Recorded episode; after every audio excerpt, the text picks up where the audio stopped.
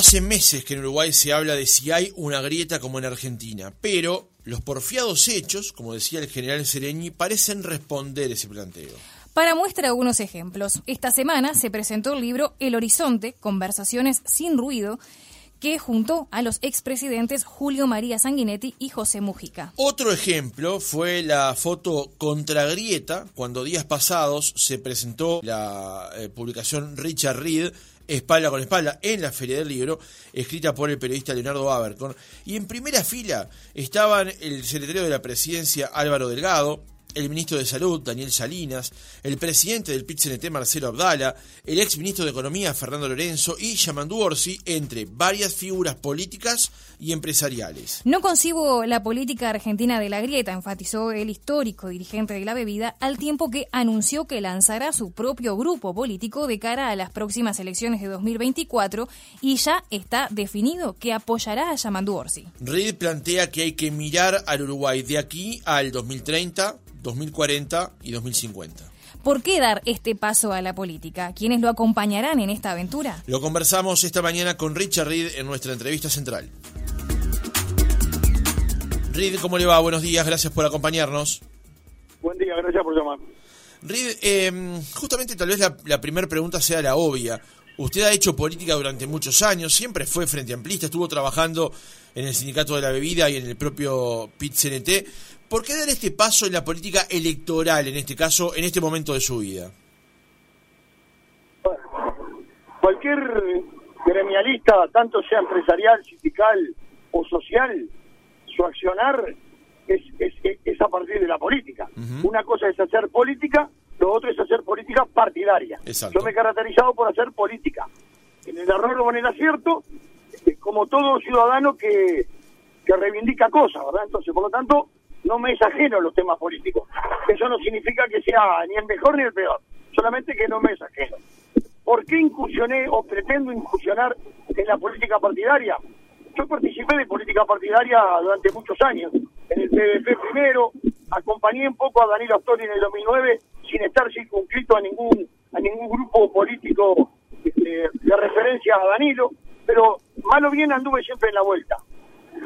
El tema de ahora es que a un grupo de gente, votantes principalmente, votantes frente amplistas en mayoría, pero muchos votantes blancos y colorados, y en los últimos tiempos gente votante de Cabildo y de también del Partido Independiente, se dio una instancia de empezar a conversar el Uruguay, el Uruguay de aquí al 30, el Uruguay al 40, dentro de 10 años, 20 años, qué será de la política económica, qué será de la educación, qué será del empleo, y eso fue un poco el motivo de conversación, con un punto en común, que la mayoría de la gente se siente como no identificada hoy tal cual con el partido político que votó en el 19. Y ahí generamos como un embrión, como, como una pequeña célula de conversaciones entre gente, vuelvo a repetir, muy plural y muy transversal, generando charlas temáticas. Y bueno, que este año dijimos, sí, a la mano que venimos, como se suma más gente, es probable que organicemos o, formemos un espacio político. Y en eso estamos. ¿Ese sector o ese tipo de expresión es lo que le falta a la política o le falta el Frente Amplio? Y le falta también a la coalición de gobierno. Y le falta a la coalición de gobierno. Eh, eh, a lo que está faltando en el país, desde mi punto de vista, con todo respeto hacia la clase política, es discusión política. Está faltando un debate de ideas está faltando una confrontación de propuestas. Lo que hay son agravios, descalificativos, quién grita más, insultos. Eso no es política. Eso es patoterismo de, de, barricada. Me da la sensación de que está faltando lo otro. Hay, eh, ¿Son todos los políticos? No, no son todos los políticos. No, no, no son todos los políticos. La inmensa mayoría de políticos está, estaba pensando en, eh, en, en cosas para la gente.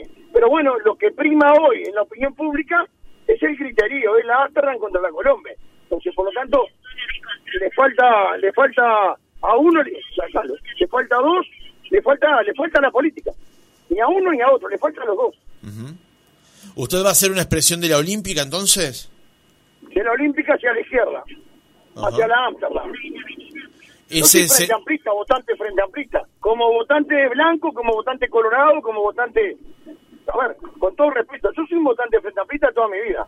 eh, tengo mi cabeza en ese programa. Por lo tanto, acá no hay este, maquillaje ni ocultamiento de nada. Todos sabemos quiénes somos. El tema es no discutir sobre quién lo dice, sino discutir sobre qué se dice. ¿Lo van a acompañar también frente amplistas únicamente? No, no, no. A ver, entonces capaz que no se me escuchó al comienzo. Acá participa gente, votante del Frente Amplio, votante blanco, votante colorado, votante de Cabildo y votante del Partido Independiente. Hay de todo, de todo gusto y color. ¿Y podría adelantar alguno de los nombres que van a conformar esta, esta agrupación? primero no puedo adelantar. Segundo, esto es un embrión. ¿Cuándo piensa hacer una presentación en sociedad de este nuevo grupo, digamos? La idea es presentarnos, quizás esto de a luz, esté más con un formato de corriente política, de partido político, de grupo político, para marzo del año que viene. ¿Apoyando a Orsi necesariamente, Ride?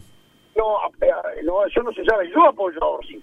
A mí me lo preguntan a mí, al Rita Riz, y Rita Riz dice, si yo hoy apoyaría a Orsi. ¿Por qué? ¿Por qué? Y porque me parece que de lo que hay, para mí, porque esto es un tema de elección, ¿verdad?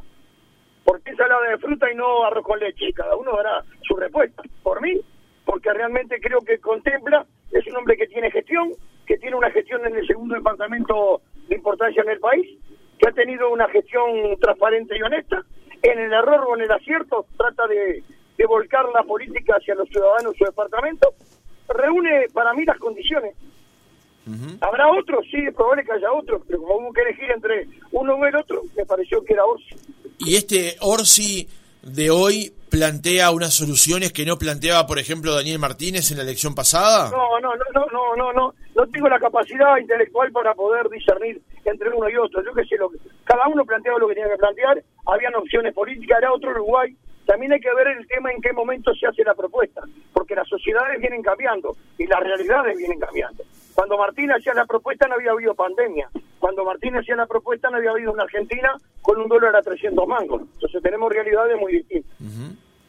Ese frente amplio del que usted, bueno, fue votante toda su vida prácticamente y también adherente, ¿dejó de hablarle a la Olímpica? ¿Le falta alguien que le hable a la Olímpica? Yo creo que todos los partidos que pasan por el gobierno dejan algunas plumas colgadas y algunos tiros en la caña, ¿no? Lo mismo yo podría preguntar, y en el año 95, ese partido nacional que entregaba el mando al Partido Colorado, este, todos los blancos quedaron satisfechos con ese periodo.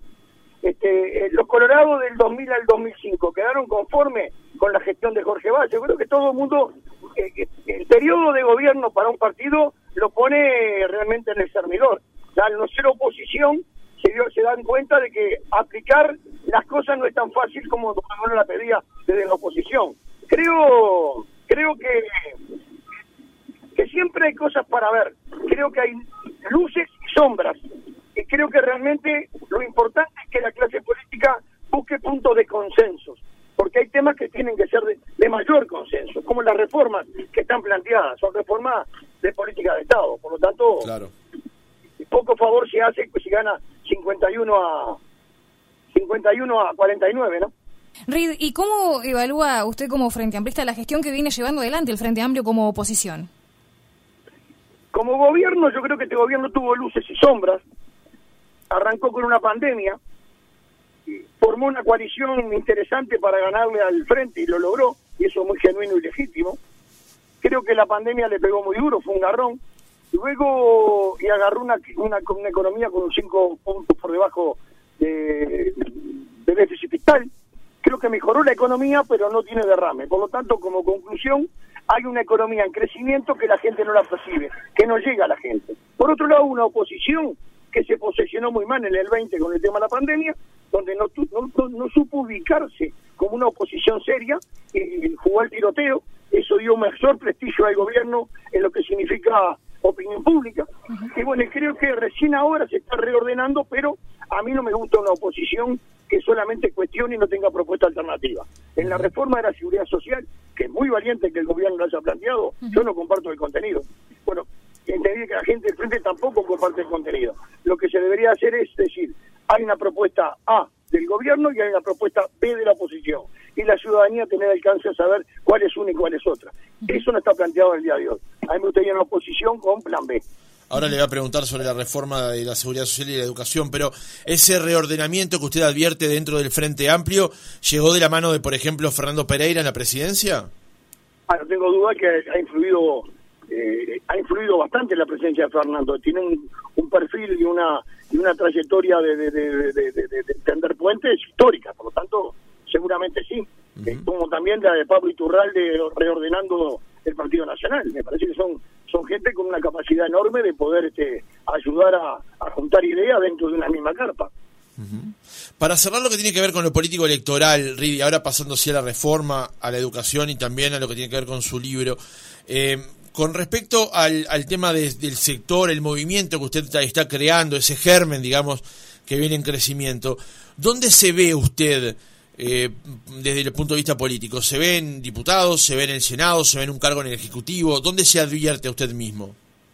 Acá, sentado donde estoy ahora, a la sombra bajo un árbol, sentado tranquilo discutiendo política. Yo no, no no por cargo. A mí me han ofrecido cargo del año 84, la primera vez que me ofrecieron de diputado me han ofrecido de senador, me han ofrecido cargo en el Ejecutivo, nunca acepté. Lo mío no es por cargo, primero porque no tengo capacidad para estar en esos lugares, me reconozco mi, poco nivel intelectual para poder estar ahí. pero en última eso lo define la gente, ¿no? Eh, no, lo define quien quiere, yo si no quiero estar no voy a estar. No, ya sé, por, por supuesto, pero si usted se presenta, ¿quién define si va o no es la gente? Por eso, por eso, en definitiva, sí, pero cuando me propusieron, capaz que por razón de edad no, no, no, no lo conozcamos. Cuando me propusieron el 84 yo podía haber salido porque esa lista que me propuso metió dos diputados. Claro. En el 89 me propusieron diputados y esa lista sacó tres diputados. En el, en el 2009 eh, me propusieron de senador y esa lista puso tres senadores. Por lo tanto podía haber ido. Podía haber ido. Por lo tanto podía haber ido. Y cuando me ofrecieron un cargo ejecutivo me lo ofrecieron directamente a mí. Y no lo acepté tampoco.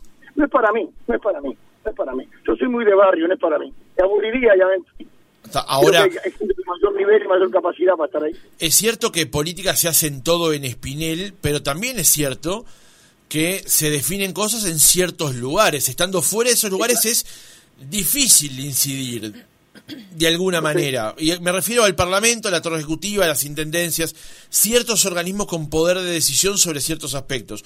¿No se advierte allí para poder llevar ese discurso que usted plantea y poder tener efectos prácticos? No, tengo otra concepción. Tengo, veo la política desde otro ángulo. Yo. creo que es importante la participación de la gente, porque si uno hace una, una síntesis de lo que usted dice, eh, dejamos la política, la resuelven cinco tipos allá arriba. Yo creo en otra, creo en otra, en otra perspectiva de la política. Creo, si usted hace una encuesta hoy en el Uruguay, seguramente, seguramente, el 2 o 3% de los uruguayos, y soy generoso, le dirán que conoce la propuesta de la reforma de la seguridad social, que la ha leído un 95, 96, 97% no tiene ni la más pálida idea. En algunos casos hablará del aumento de la edad jubilatoria, pero no conoce el... Ahora, una reforma de esa característica, que es política de Estado, que el 95% de la ciudadanía no la conozca, me parece que eso es un flaco favor a la política. ¿Lo mismo pasa con la reforma educativa? Eh, por supuesto, por supuesto. Por supuesto, la gente está muy distante de la política. Me da la sensación de que hay mucha gente que ve a la política años luz, porque de la política no cae ningún derrame a su mejor. No le cambia la calidad de vida. Hay gente que sigue en las mismas situaciones por generaciones. Y ahí aparece el descreimiento al sistema político, ¿no? El mentidero, la, la promesa incumplida, etcétera. Cerrando ahora sí el capítulo que tiene que ver con la política partidaria, usted en su cuenta de Twitter habitualmente suelta conceptos, mensajes que tienen que ver muchas veces con cuestiones vinculadas a la educación. De hecho, el gremio de la bebida lleva adelante los centros de social y educativos que son fuente de inspiración justamente de su pensamiento. Pero hace un tiempo usted también cambió uno de sus mensajes en su cuenta de Twitter y puso una economía sustentable necesita empleo genuino. ¿Cuáles son los cinco o seis temas que su movimiento, su sector o su perspectiva debería incluir la discusión política para analizar en Uruguay a 2030, 2040 o 2050? Hay dos temas, debe haber varios seguramente, pero desde mi poca capacidad vislumbro dos que son prioritarios. Uno es la reforma educativa, una reforma educativa real, este, macro, que tome todos los elementos y vuelque sobre la población una propuesta que haya un cambio sustancial en lo que significa la educación del país. Lo segundo, el empleo. donde el gobierno o los gobiernos deberían de definir cuál es la matriz productiva de nuestro país, hacia dónde va el empleo en Uruguay, va hacia la, hacia la investigación, hacia la agroindustria, hacia la logística, hacia el software, hacia dónde va, hacia dónde va, cosa de poder darle un camino, una orientación a los miles y miles de jóvenes que están desorientados para dónde agarran su vida laboral. Por lo tanto, empleo y educación, educación y empleo van de la mano y son, me parece que, dos elementos grandes a tomar como sociedad, como sistema, como, como, como, como, como ordenamiento político desde cualquier gobierno y cualquier sociedad. están los grandes temas que vienen postergados en el tiempo, porque uno hablar de la, de la reforma educativa es, eh, es, es, flaco si no se le agrega a la reforma educativa una reforma en el tema cárceles. El tema cárceles es que todo el mundo mira para un costado y lo único que hace la sociedad es labrar cuando pasa algo en las cárceles. Este, las cárceles eh, más o menos andan en los 7.500 privados de libertad por año, de los cuales un 70% tienen la libertad al año. De eso estamos hablando que son los 5.000. De esos 5.000, el 70% reincide. Por lo tanto, hay 3.500, 4.000 ciudadanos que vuelven a reincidir y vuelven a caer a la cárcel. Tienen un patrón común. Son pobres, son jóvenes, adictos y la mayoría analfabetos. ¿Quién le va a dar trabajo a esos 3.500 jóvenes? Nadie.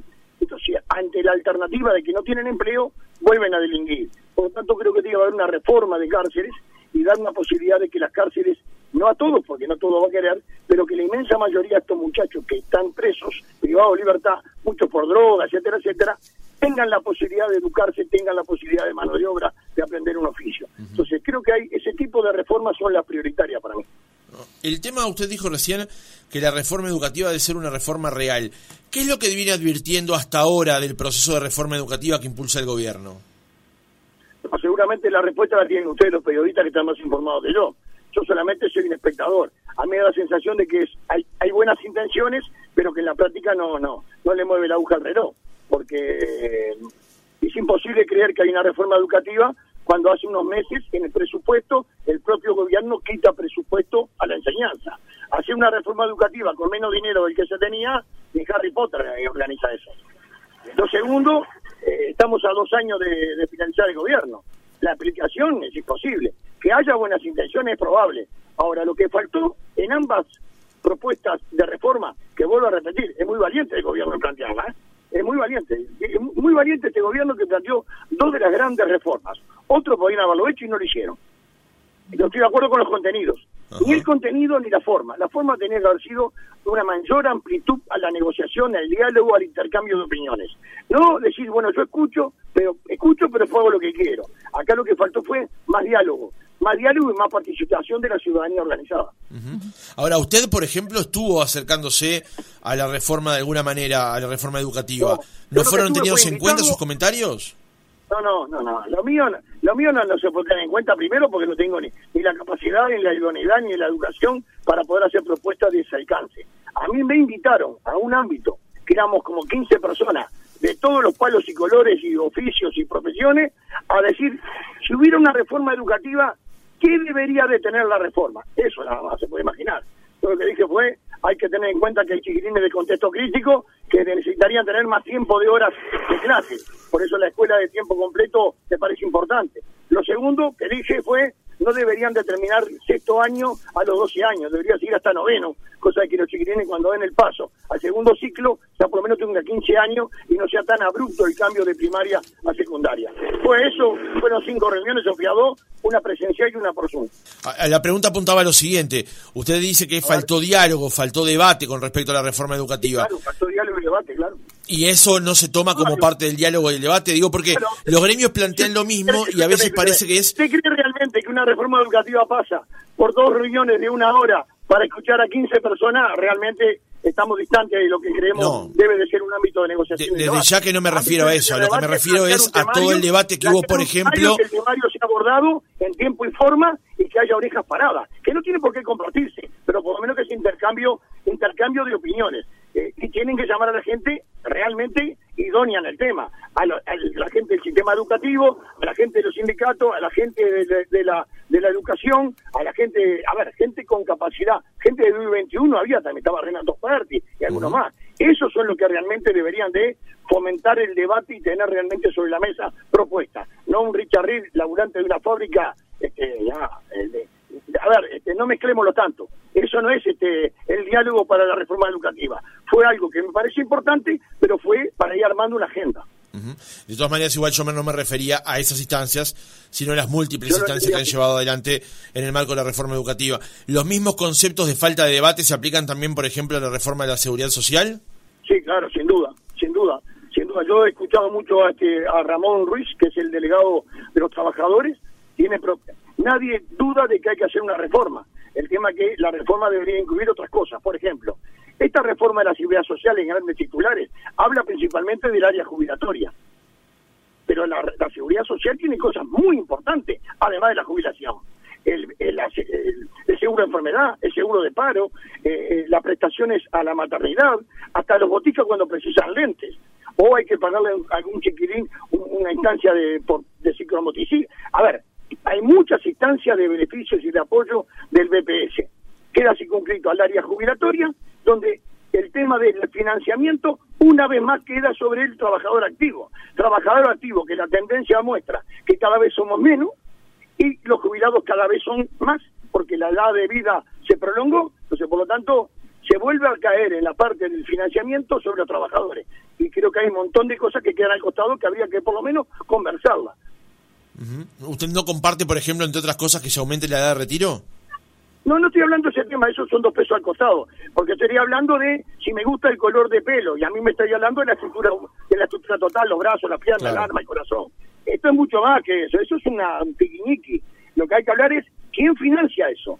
Financian los trabajadores, no hay problema si 63, 60 o 65. Ahora, si lo financian los trabajadores más el sector empleador, hay empresas que no aportan, hay empresas que están exoneradas. Hay más de 3 mil millones de dólares de exoneración, por ejemplo, en Zona Franca, que pagan una serie de impuestos, pero no pagan otra. Ahora, si es un problema social, si es un problema de toda la sociedad uruguaya, deberíamos hacer todo lo que pongamos sobre la mesa nuestro agujero del, cinto. Solamente aquel agujero del cinto está para los trabajadores. No estoy de acuerdo en eso.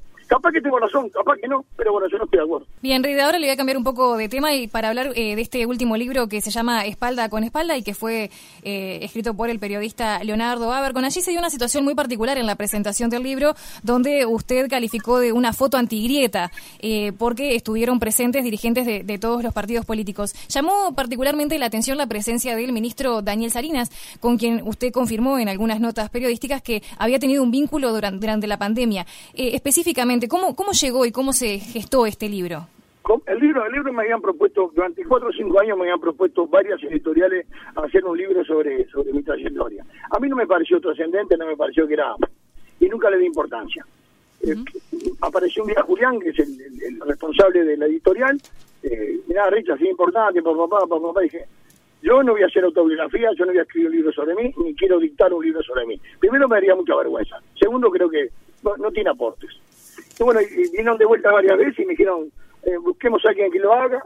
Me entusiasmó una serie de cosas que me habían dicho y dijimos, bueno, hay que elegir. Y yo elegí, sin conocerlo prácticamente, a Leonardo Abercon, porque había leído varios de su, una saga de sus libros, me parece muy buena pluma y me parece un tipo eh, muy honesto y con mucho profesionalismo. Y bueno, se enganchó con Abercon, Abercon fijamos reglas de juego, este, la regla de juego era por mí, entrevistar a 40 personas, entrevistar quien vos quieras, este, yo, no es mi biografía, pero bueno, cuando terminó el resumen y tenía un, borrador del libro, me lo dieron a leer y dije, me parece bien.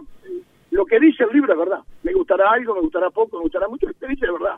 En alguna síntesis, con algunos matices, pero que dice verdad. El mérito de, de obviamente. Aquí ya hicimos una nota sobre el libro con el propio Richard Reed y con Leonardo Abercon, la pueden encontrar en nuestro archivo de notas. Pero centrándonos en lo que fue la presentación del libro en la feria, en este caso, lo que llamó la atención, lo que más se destacó, más allá del, propio texto, por supuesto, fue la foto, fue la convocatoria. Primero quiero ver si dentro de esa convocatoria había gente de su grupo, para saber si puedo pispear algo de quienes lo van a integrar ese día el que estaba en mi grupo estaba en la portería, estaba trabajando de portero en el municipio. Habían seis, uno de los seis era el que está en el grupo mío. Está difícil, está difícil sacarle algo a Reid cuando pone eh, pone a jugar de, humilde en este caso y nos tira no, humilde no, nos, tira esos espejos para ver cómo cómo eludirnos, ¿eh? Había hinchada, hinchada había, estaba mi familia, hinchada había. Sí, pero había alguien más que su familia, porque no en la primera fila, pero en filas más hacia atrás, había gente que va a estar al frente de su grupo político. Ni idea tengo. Ah, o sea, lo sé yo y no lo sabe usted. Ya se formó, ya se formó célula clandestina, estamos bárbaros. No conozco de qué está hablando. Bueno, la fotografía es una fotografía del Uruguay al cual creo que todos, todos nos sentimos identificados. Independientemente de que tengamos visiones distintas, opiniones distintas, yo en, mis años de, muchacho, cuando empecé a militar, me encontraba con esa fotografía muchas veces. Me encontraba con, un Wilson hablando con, con o hablando con Sereni. Yo andaba siempre mosqueando por esos lados. Era muy natural ver este gente que opinaba distinto en muchas cosas, compartir un café o compartir una grada de, estadio de fútbol. Porque eso es el Uruguay. las diferencias son políticas, son personales. A mí me dio mucha alegría cuando cuando vi que llegó un, eh, estaba el ministro Tabareviera, estaba el ministro Salinas, estaba Álvaro Delgado, estaba el Pablito Turralde, Fernando Pereira, eh, Orsi, ¿verdad? Y había otros dirigentes más también allá adentro. Eh, gerentes de empresa, había un montón de gerentes de empresa, había empresarios, había dirigentes sindicales, gente de barrio. A mí me parece que es una fotografía al cual me siento muy orgulloso como uruguayo, ¿verdad? olvidemos del Richard como uruguayo. Como uruguayo me parece eso. Es como el gesto de la calle Pou cuando fue al local del Frente Amplio a hablar con Fernando Pereira para hablar sobre la reforma de la seguridad social. Son gestos que me parece que, en otros países no se ven, ni, por asomo se ven. O el gesto de Tabaré Vázquez cuando invitó a la oposición a ver el tema de la seguridad. Me parece que esas cosas ayudan a formarse en sociedad desde la diversidad, con el respeto a la, a la diferencia política. Por supuesto que llamó la atención la convocatoria, pero a mí especialmente me llamó la atención que estuviera ahí en primera fila Fernando Lorenzo, alguien que después de su pasaje por la política y por el Ministerio de Economía, habitualmente no va a actos públicos, digamos. pero usted lo destacó justamente por su amistad, ¿no? Es mi amigo, claro. Como amigo, yo lo invité como amigo. Pues soy amigo de él. Un tipo honesto, un tipo correcto, un tipo que nadie puede tildarlo de una cosa de deshonestidad. ¿Habrá hecho un error político? Es probable, ya lo pagó. Reed, quiero cerrar el reportaje con algo que yo no conocía y lo conocí a través de, del libro y después haciendo algunas llamadas más para, para enterarme del tema, que es quien lo subrogó a usted como, como titular, como dirigente principal de la Federación de la Bebida, que es eh, Ferreira. Cuéntenos el vínculo que tiene con él, porque resulta que de alguna manera, que se entienda el espíritu de lo que, lo que voy a preguntar, eh, usted le entrega el comando del, del, del sindicato a alguien que durante años fue su rival con una lista aparte del sindicato. Sí, sí. Fernando Ferreira es un compañero que entró en el año 85 a la Pilsen a trabajar. Yo ya tenía ocho años de fábrica. Lo conocí ahí, el muchacho es más joven que yo. Este, al poco tiempo él demostró y, y, marcaba que tenía diferencias conmigo desde el punto de vista sindical. A los pocos años formó una lista la lista que se convirtió en opositora a la lista del Richard durante 22 años, o un poco más, este, siempre con, planteos diferentes pero argumentados. Y bueno, fue eso, fue la lista opositora a mí. Cuando yo en el 2015 resolví, bueno, eso era empezar a dar un paso al costado y empecé a dedicarme a otra cosa, que me pareció que era importantísimo meterme en los centros educativos, dar una mano a los gurises que menos tienen. Yo no, yo solamente tengo primaria terminada y un año de liceo que ni me acuerdo. Este, por lo tanto, entiendo que la educación hay que fomentarla, hay que darle para adelante, y que yo me voy a dedicar a esto. Pero hay que poner a alguien que... Y, la opción que yo hice fue por, él. Porque si bien teníamos diferencias, y hasta el día de hoy tenemos algunos matices en la concepción sindical, tenía algunas cuestiones que para mí son fundamentales. Un hombre honesto, íntegramente honesto, trabajador, este, cumplidor y de una ética fantástica. Entonces, por lo tanto, las diferencias conjunturales o conceptuales son puntuales. Me pareció que era más importante lo otro a tener coincidencia desde el punto de vista político o sindical. Y bueno, quedó él, y hasta el día de hoy es presidente de la federación, es presidente del sindicato de Pilsen, yo soy un presidente honorario, llamémosle, estoy en la directiva, pero muy periférico, porque cuando uno da el paso costado, que hablo de verdad, y bueno, y comparto y acompaño, y tengo la, la suerte de tener toda la semana una reunión con él un rato de mañana para intercambiar sobre los centros educativos, y darme cuenta de la federación, y yo piqueo algo. Eh, es una relación muy fraterna, muy respetuosa, sabiendo que tenemos diferencias, pero no importa eso. Una última pregunta, Reid, para cerrar la entrevista. ¿Lo sigue representando aquel discurso del primero de mayo en el PIT-CNT, en el que usted este, se oponía a aquellos que faltaban los viernes o los lunes y a los juntavotos y al lumperío, como dijo en el estrado? ¿A usted lo representó ese discurso? A mí sí, le pregunto a usted, si hoy lo sigue representando. Estoy de vuelta, ¿verdad? Estoy de vuelta. Usted me preguntó, yo puedo también preguntarle. ¿A usted lo representó? A mí también me representó. Si le digo que después de 10 años, ¿cómo estoy parado? me representa mucho más, porque ese diagnóstico del 2013 no solamente sigue presente, se agudizó.